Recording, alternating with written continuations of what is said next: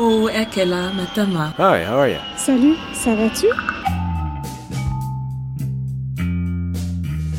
Bienvenue dans Ex-Expat, le podcast.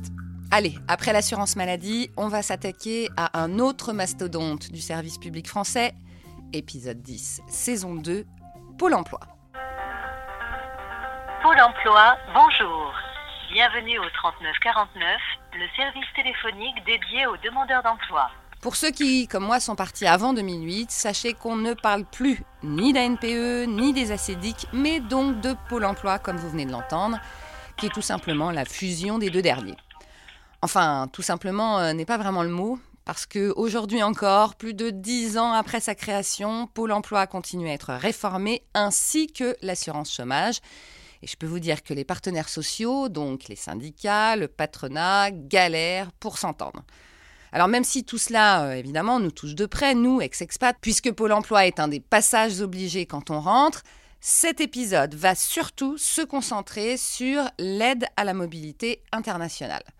Parce que, contre toute attente, Pôle Emploi s'est penché sur notre cas, et oui, depuis un moment en plus, et propose même plusieurs solutions pour nous aider à partir et à revenir. Et tout ça sans avoir à cacher qu'on part à l'autre bout du monde tout en touchant toujours un peu ses droits ou à pleurer en rentrant car on n'a aucun soutien. J'ai moi-même été faire un tour, bien sûr, à Pôle emploi, rencontrer deux spécialistes pour qu'elles m'expliquent. Claire Arenales del Campo, elle est responsable d'équipe mobilité internationale, et Khadija Oumaoui, qui elle, juriste à Pôle emploi service. J'y suis allée histoire de bien comprendre comment on peut être expat ou ex-expat et être accompagné dans le chômage ou dans la recherche d'un travail, et même financièrement. Quand le demandeur d'emploi euh, a ce souhait d'expatriation, il en parle avec son conseiller dans son agence locale, Pôle Emploi. Euh, il discute avec son conseiller de ce projet et si c'est vraiment un projet qui est effectivement euh, tangible, qui est fiable, le conseiller va l'orienter vers une équipe mobilité internationale de Pôle Emploi. Et ensuite, euh, quel que soit le lieu d'habitation de cette personne, euh, elle prenne en charge ce demandeur d'emploi et elle lui propose un accompagnement sur une durée de 12 mois. Un accompagnement donc qui se fait à distance par des entretiens individuels ou collectifs qui se font en visioconférence ou par téléphone. Euh, donc on les aide sur euh, bah, toutes les thématiques euh, recherche d'emploi, donc tout ce qui est stratégie de recherche d'emploi, outils de recherche d'emploi, les réseaux sociaux, on leur fait faire des simulations d'entretien. Et on a aussi un volet entreprise, donc on travaille avec des entreprises françaises ou étrangères qui ont des postes à pourvoir à l'étranger. Euh, par exemple, en ce moment, on a une cinquantaine d'offres à pourvoir en Irlande. Euh, Petite question, parce que euh, étant donné que moi je suis partie à l'étranger en 2006 et que j'ai pas l'impression, ou en tout cas personne m'en a parlé à l'époque, que ça existait, ça existe depuis combien de temps? Depuis très longtemps. D'accord. Mais l'organisation dont je vous parle est en place depuis juillet 2016, donc c'est encore Ah oui, relativement tout récent. D'accord. Alors ça arrive souvent que vous arriviez à trouver du travail pour ces gens-là? Alors, on a en moyenne entre 40 et 50, je parle juste pour mon équipe, donc vous pouvez multiplier par 7 pour les 7 équipes, entre 40 et 50 personnes qui retrouvent un emploi à l'étranger par mois. Donc là, qu'est-ce qui se passe au niveau des droits euh, Ça marche comment? Alors, pour l'Union européenne, quelqu'un qui souhaiterait partir chercher un emploi dans un autre État de l'Union européenne euh, a la possibilité d'exporter ses droits pendant trois mois. Je suis français, je vis à Lille, euh, je cherche un emploi à Londres, mais à distance, je n'y arrive pas. Donc, je me dis, je vais aller m'installer sur place quelque temps euh, pour chercher du travail là-bas, mais je voudrais garder mes allocations parce que j'en ai besoin pour vivre. Donc là, la personne qui se dit, je vais aller chercher un emploi dans un pays de l'Union européenne, elle le dit à son agence locale Pôle emploi qui va lui dé- délivrer un document portable qui s'appelle le U2. Et avec ce document, la personne part dans le pays de destination, il s'inscrit auprès du service public de l'emploi du pays, donc l'équivalent de Pôle emploi dans son pays Mhm. d'accueil, euh, et euh, il donne le document, euh, le fameux document portable U2 qui va lui maintenir ses allocations pendant trois mois. Est-ce qu'on peut arrêter ses droits, même si on n'a pas les fameux trois mois derrière, en disant je pars euh, moins de cinq ans euh, au Canada, en Angleterre, etc. Et quand je reviens, je peux rouvrir mes droits? C'est assez compliqué. Si on reste dans l'Union européenne, la personne qui va maintenir ses droits trois mois, au bout des trois mois, ça s'arrête. Donc, soit elle fait le choix de rester dans le pays, soit elle fait le choix de rentrer en France et elle reprocède à une nouvelle inscription.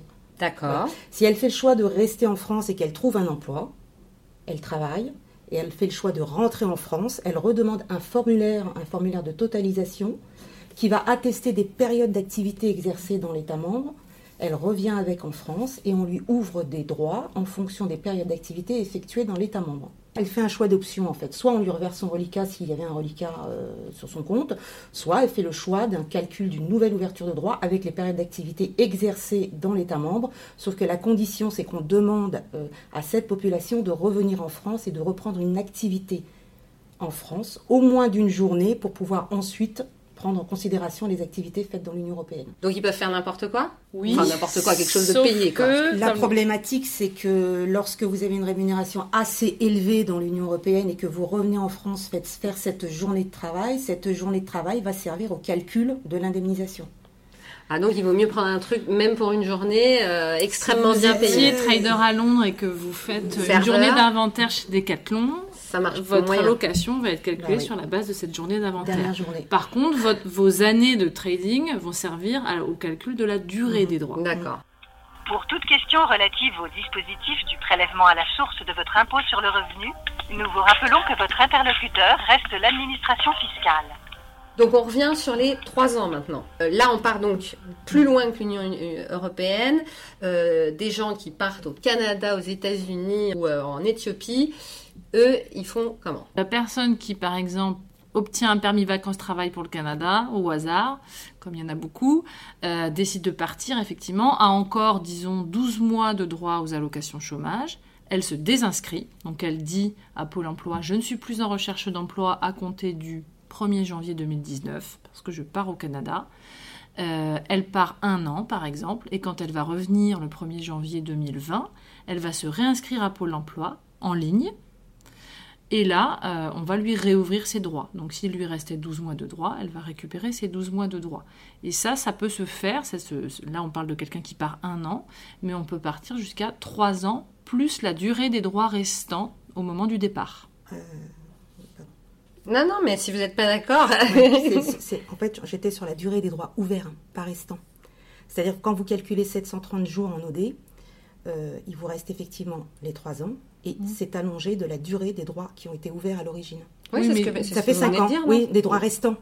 Oui, mais la personne, quand elle part, s'il lui reste 6 mois, on lui garde le délai de déchéance, c'est 3 ans plus 6 mois. Non, c'est 3 ans plus 2 ans, plus Ah la bon délai d'ouverture. de- On va lui Ah, donner son reliquat s'il lui reste que 6 mois. Simplement, elle aura 5 ans pour faire valoir ce droit. Même s'il lui reste pas autant. Non, il lui reste. Non, Ah, non, j'ai. Bah, jamais ça c'est une entendu ça. C'est la durée des droits ouverts. Est-ce Voilà. qu'on peut donner un exemple concret? Bah, on peut prendre l'exemple classique de quelqu'un qui a travaillé pendant 10 ans en France, par exemple. Ouais. Bon, voilà, qui perd son emploi pour X raisons, euh, qui cherche un emploi en France pendant six mois et puis finalement qui décide de partir euh, au Chili. Euh, donc il a, il a eu une ouverture de droit pour deux ans, puisqu'il a travaillé 10 ans et qu'il a, admettons, 45 ans. Donc c'est le cas le plus euh, classique. Euh, quand il va partir, euh, il pourra revenir et ressolliciter ce qui lui reste comme droit pendant une durée de trois ans, plus les deux ans de droit qui lui avaient été ouverts, donc cinq ans au total. Il a donc cinq ans pour se manifester auprès de Pôle emploi et récupérer ses droits. Et C'est la énorme date, hein, quand et même. la date de point de départ de ces 5 ans, c'est la- l'ouverture de droit qui lui a été notifiée. Donc si on part 6-7 ans, c'est tant pis, C'est bon. fini. D'accord. Alors, hors Union européenne, vous avez euh, la possibilité euh, de procéder à une affiliation euh, au titre d'une annexe spécifique qui s'appelle l'annexe 9, qui est donc l'annexe des expatriés. Et donc, vous travaillez à l'étranger et vous versez des cotisations en France pour votre couverture d'assurance chômage. À votre retour, si vous remplissez les conditions d'ouverture de droit, on vous ouvrira un droit au titre de l'annexe 9.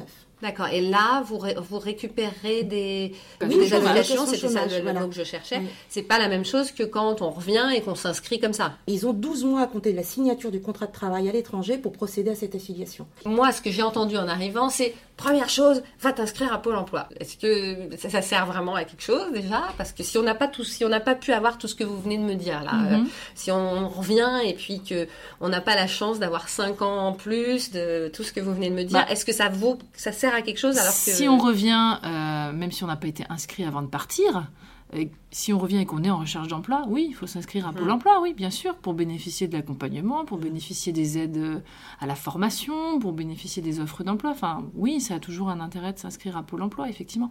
À partir du moment où vous avez un numéro de sécu, une adresse, un email, un téléphone, on, on va procéder à votre inscription. Mais l'adresse, il faut qu'on l'approuve ou pas? Non. Non. Je suis désolée, mais c'est hyper important, puisque non. en général, on n'a pas d'adresse. Non, Donc, non, euh, c'est une adresse déclarative et on tend de plus en plus vers une dématérialisation complète.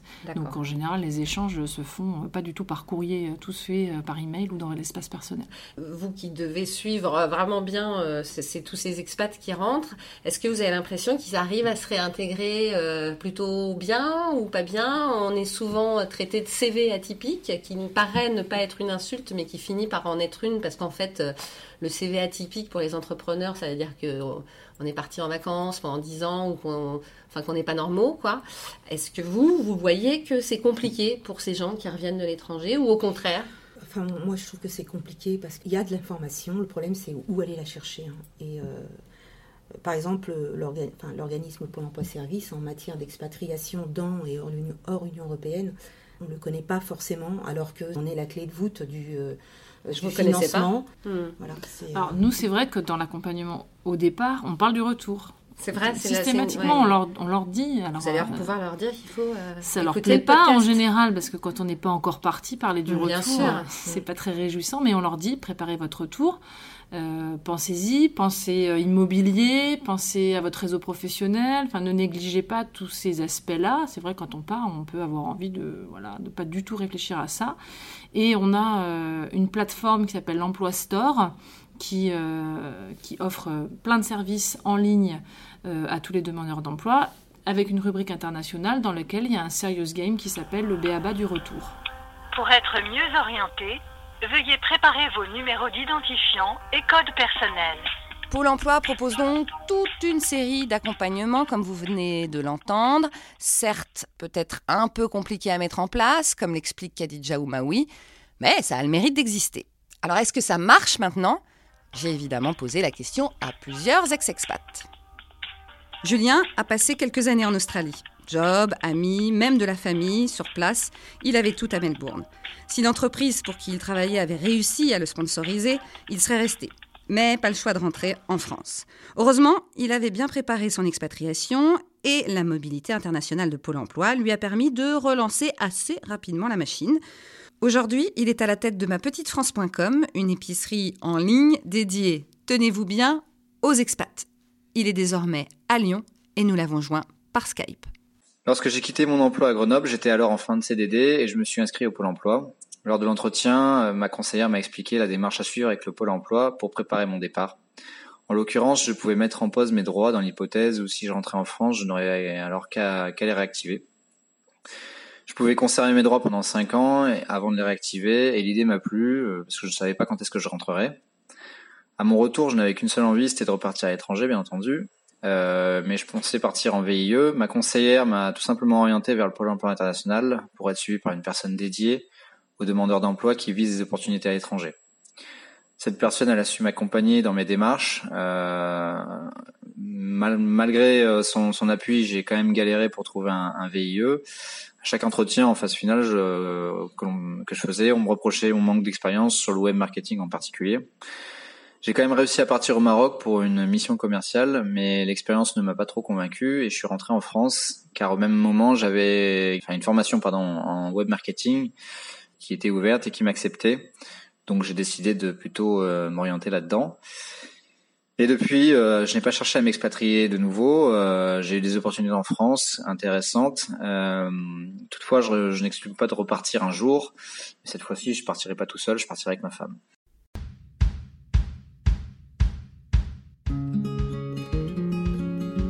Barbara est partie deux ans dans le froid canadien, du côté de Winnipeg. Quand elle revient, elle récupère ses droits à Pôle emploi sans problème. La mobilité internationale a donc marché. Par contre, niveau formation, parce que l'ex-expat, on le sait, est souvent euh, obligé de repartir à zéro, eh bien à ce niveau-là, Barbara piétine. Le départ, c'est quelque chose qui me taraudait depuis un petit moment. J'avais toujours eu envie de partir euh, vivre une expérience ailleurs. Le Canada m'a toujours attiré. Et c'est un concours de circonstances. J'étais journaliste dans le sud de la France. Et puis, j'avais commencé à suivre l'histoire d'une famille avec un, enfant qui était atteint d'une maladie orpheline, euh, alcaline, qui vient aussi de, Perpignan, cet enfant, cette famille. J'ai suivi la famille pendant des années, leur combat. Et puis, euh, chance, ils ont intégré un programme de recherche, première expérimentation d'un traitement potentiel sur l'humain. Et euh, toute la famille est partie à Winnipeg parce que la chercheuse qui, a- développé ce traitement était là-bas. Il se trouve que c'est une maladie qui euh, affecte principalement, euh, enfin c'est une maladie génétique, Mm. et euh, on retrouve une grande quantité de personnes qui en sont atteintes au Manitoba, euh, parce qu'il y a des communautés ménonites qui, euh, bon, des- du fait de certains, certains mariages, ont développé une, voilà, une certaine récurrence de la maladie. Donc, le traitement était, était développé là-bas. Julien et sa famille sont partis là-bas. J'ai continué à avoir des rapports avec eux. Ils sont entrés en contact avec le journal francophone du Manitoba, La Liberté. Et la rédactrice en chef m'avait contacté à l'époque quand ils étaient partis pour avoir un petit, un petit peu le, le background, background, de l'histoire.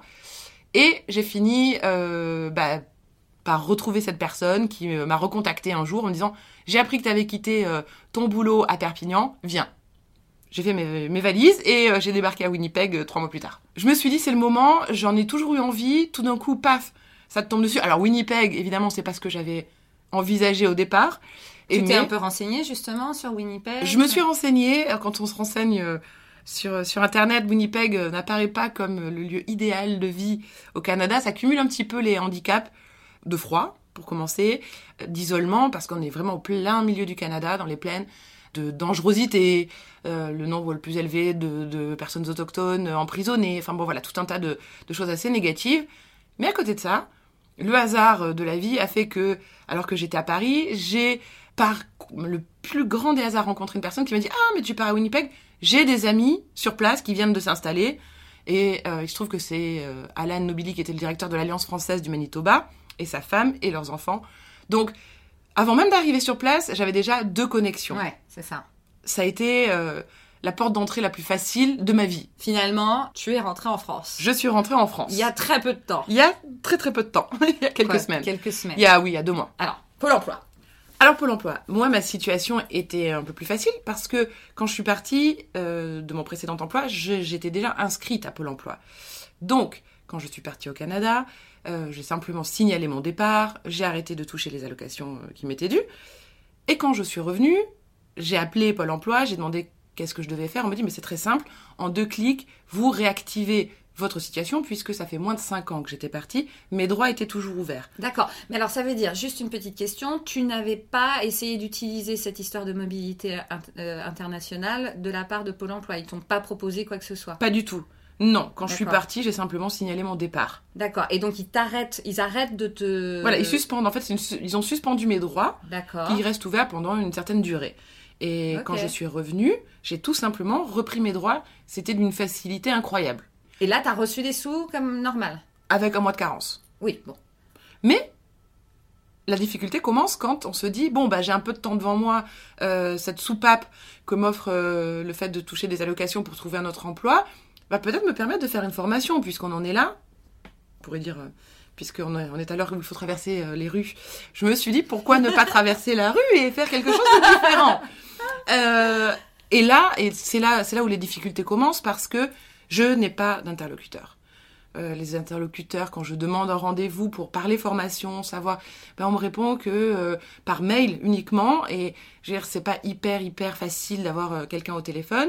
D'ailleurs, ça, je n'ai pas réussi. Et ensuite, quand j'ai fini par obtenir un rendez-vous, l'intitulé sur le mail était formation. J'étais ravie. Je pensais que j'allais voir mon conseiller qui allait m'expliquer comment bénéficier de ces formations. Et en fait, je me suis retrouvée à une formation comment rédiger votre CV. Voilà, c'est un petit peu euh, compliqué puisque euh, j'ai fait ça. C'était le préalable obliga- obligatoire à, euh, soi-disant, un rendez-vous avec mon conseiller. Mais enfin, bon, un mois plus tard, je n'ai toujours pas de rendez-vous. Et ça, ça fait flipper un peu ou tu te dis, euh, quand même, euh, on est un pays social. On nous propose plein de choses qui n'existent pas ailleurs. hein. Euh, on est d'accord qu'au Canada, Absolument. je pense qu'on t'aurait pas, même pas proposé ça. Donc c'est chouette. C'est tu- super.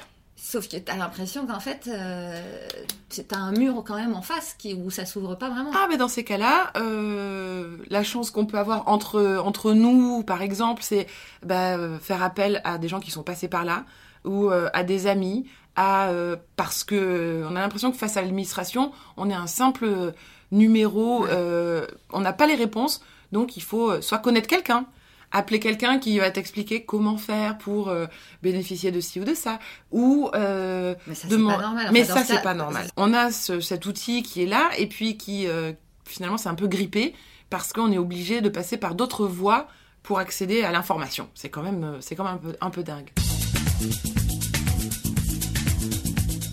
Valérie est une serial expat, on l'avait déjà entendu dans l'épisode sur l'assurance maladie. Elle savait hein, qu'elle n'aurait plus de droits après plus de 10 ans d'expatriation, mais elle pensait quand même avoir euh, l'accompagnement promis par Pôle Emploi. Et là, ça a été un peu la douche froide. Alors, premier départ, en fait, c'était avant que la famille ne se crée, puisque j'ai suivi mon mari au Brésil. Et donc, euh, ça, c'était euh, début 97. Euh, on a passé là-bas, moi, trois ans, lui, quatre ans, extraordinaire. Donc, moi, j'avais démissionné, j'avais quitté mon boulot, j'étais partie sans rien, pas de chômage, pas de rien quoi en fait vraiment. Je parlais pas la langue euh, donc je me suis installée là-bas euh, avec lui. J'ai appris le portugais très très vite et euh, j'ai trouvé un job très très vite et tout était aligné pour que ce soit une période vraiment vraiment géniale. Le début de notre histoire la construction de notre couple et puis cette aventure avec en trame le Brésil qui est quand même un pays juste magique on est rentré en France, donc début 2000. On a passé en France un peu plus de 5 ans.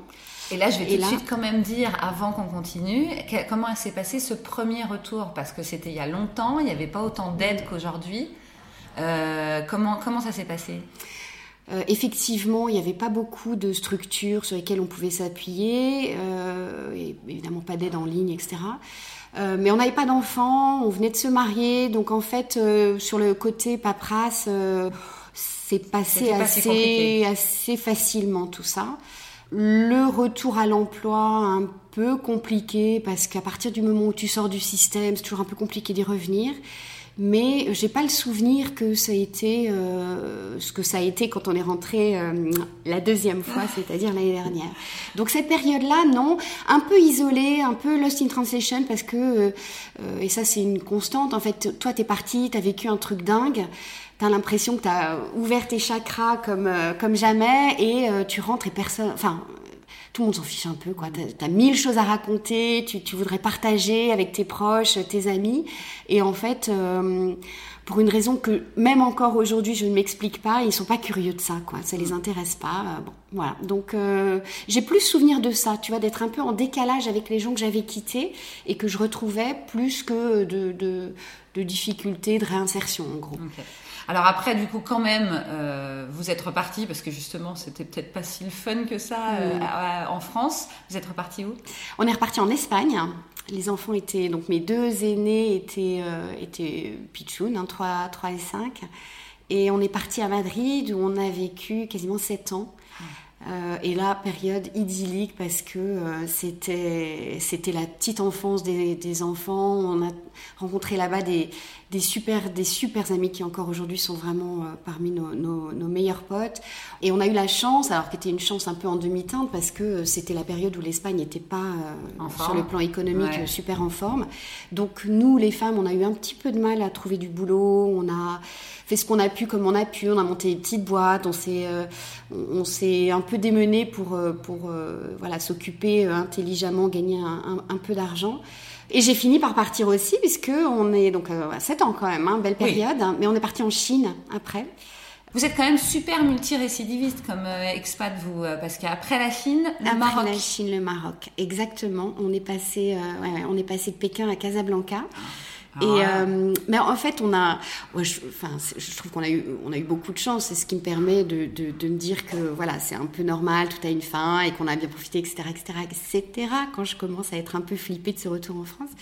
Mais euh, on a eu quatre continents, euh, quatre pays ah totalement différents, des tranches de vie complètement différentes aussi. Et alors là, quand même, retour, donc comme tu dis, un peu flippé de ce retour en France il y a quelque chose qui a l'air nouveau, mais en fait, ça fait des années que ça existe. C'est l'aide, enfin le, soutien, l'accompagnement de Pôle Emploi dans la mobilité internationale. Je ne mm. savais pas du tout que ça existait, euh, et pourtant ça existe. Euh, toi, quand tu es partie de France, bah non, mais justement, tu vois, la tête que tu me mm. fais, c'est que tu connais pas. Quand t'es partie de France, t'as su que tu pouvais garder tes droits ou t'as dit bon bah je les garde. Enfin, comment ça s'est passé? Quand je suis partie, euh, alors on partait pour a priori une période de trois ans. Tu sais, la période un peu standard de- de- d'expat, c'est trois ans.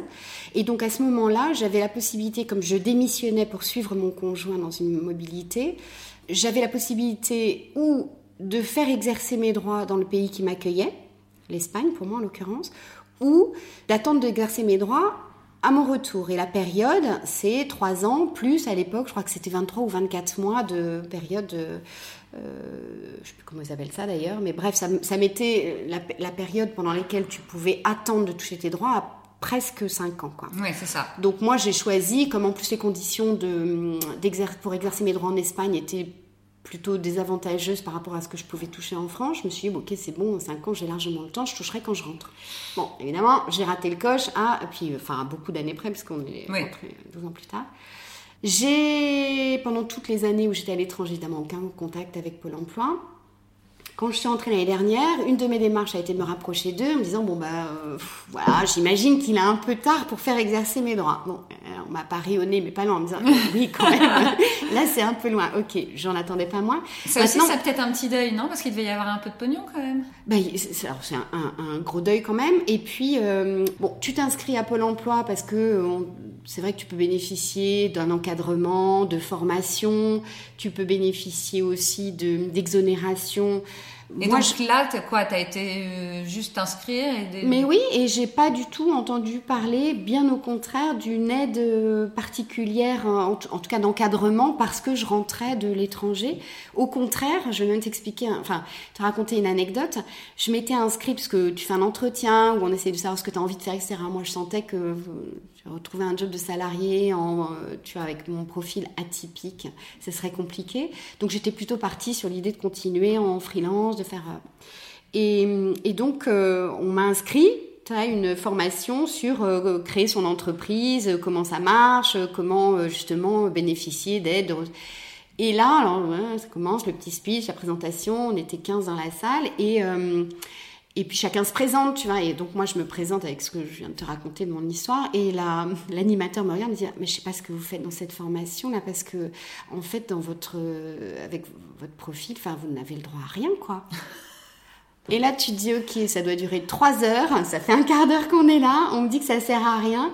Bon, tu restes parce que c'est jamais complètement Oui, inutile, ça- t'entends des des choses, infos, des circuits, euh. des machins, puis tu partages surtout avec les gens qui sont autour Ouais. de toi. Et et il y avait là des gens qui avaient envie de monter des. Enfin, tu vois, c'était intéressant de voir que. euh, Des gens qui ont envie et qui ont des bonnes idées et qui ont envie de faire plein ouais. de choses. Ça.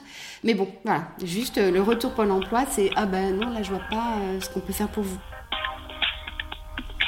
Comme on commence à bien le comprendre, après presque un an d'Ex-Expat le podcast, un bon retour, ça se prépare en même temps que le départ en expatriation. Du coup, pour une fois, je vais vous donner quelques conseils pour bien partir, donc bien revenir. Vous avez suivi? Pôle Emploi offre plusieurs plateformes pour vous aider un peu. D'abord le portail EURES, E-U-R-E-S. Il est rempli d'offres d'emploi disponibles en Europe. Et pour le reste du monde, vous avez le site pôle-emploi.fr, donc pour des jobs dans le monde entier. Et puis, allez voir Emploi Store pour tester vos connaissances, par exemple, valider votre projet professionnel à l'international. Il y a notamment un Serious Game, partir à l'étranger. Il y a des tests, il y a des cours de langue en ligne, des e-ateliers, travailler dans un autre pays. Et enfin, un simulateur d'entretien pour un recrutement à l'étranger. Bref, au boulot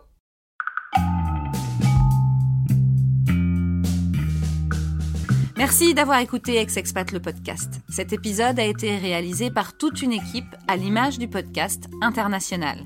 Ma co-réalisatrice Catherine Amélie Meury, québécoise, notre directeur artistique et graphiste Kunal Balou, mauricien, notre compositeur Leandro Gufanti, argentin.